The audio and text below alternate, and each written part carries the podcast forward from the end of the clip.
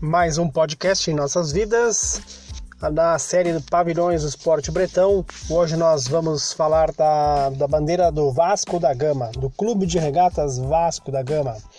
A bandeira Cruz Maltina, ela conta uma rica história. O fundo preto representa os mares desconhecidos nunca antes navegados do Oriente, assim como as tormentas, o abismo do fim do mundo desconhecido. Uh, os mares que ficaram pelo caminho, já a faixa branca representa a rota descoberta por Vasco da Gama, o vitorioso navegador português.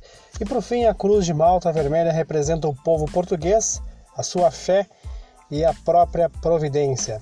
No artigo 7 do seu estatuto, assim descrito, o pavilhão do clube é preto, com uma faixa branca em diagonal partindo do canto superior do lado da tralha a cruz de malta em vermelho no centro e na parte superior no canto direito, as oito estrelas douradas dispostas em duas fileiras horizontais de quatro estrelas cada.